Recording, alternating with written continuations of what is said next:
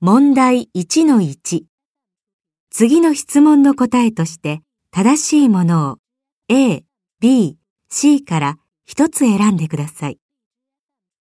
1、盆栽の盆というのは何ですか A、お皿を乗せる台です。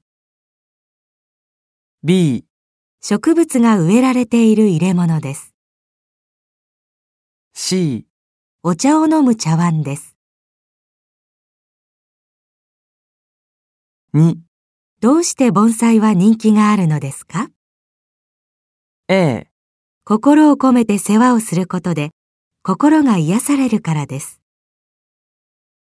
B、大自然の中にいることで心が癒されるからです。 C。昔の写真を見ることで心が癒されるからです。